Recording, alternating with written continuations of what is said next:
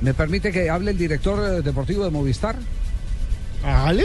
Claro. Por supuesto. Porque, ojo, eh, aquí lo que hay que advertir, y Rubencho no nos deja mentir, es que este señor le clavó el ojo a Nairo Quintana desde hace mucho rato y empezó a describirlo como un auténtico as del pedal. ¿Cierto, Rubencho? Sí.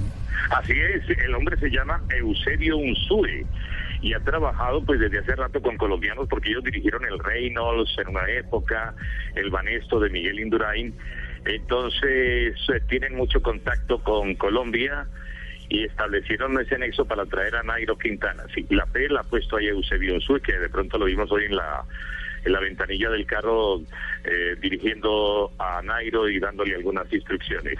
Ese es el hombre que ha inspirado este y que le dio pues el liderazgo en el equipo. Pocas veces los colombianos han sido líderes de equipos europeos y le tocó esta vez a Nairo Quintana sacrificándolo entre comillas porque al Tour no va y la gente lo quería ver en el Tour, un subcampeón del Tour donde debe estar en el Tour pero como la firma, la patrocinada, la firma patrocinadora es española, Telefónica, Movistar, pues prefirieron llevar a un español, Alejandro Valverde, para Tour de Francia, y al colombiano dejarle el giro y de pronto vuelta a España para el mes de septiembre, Javier.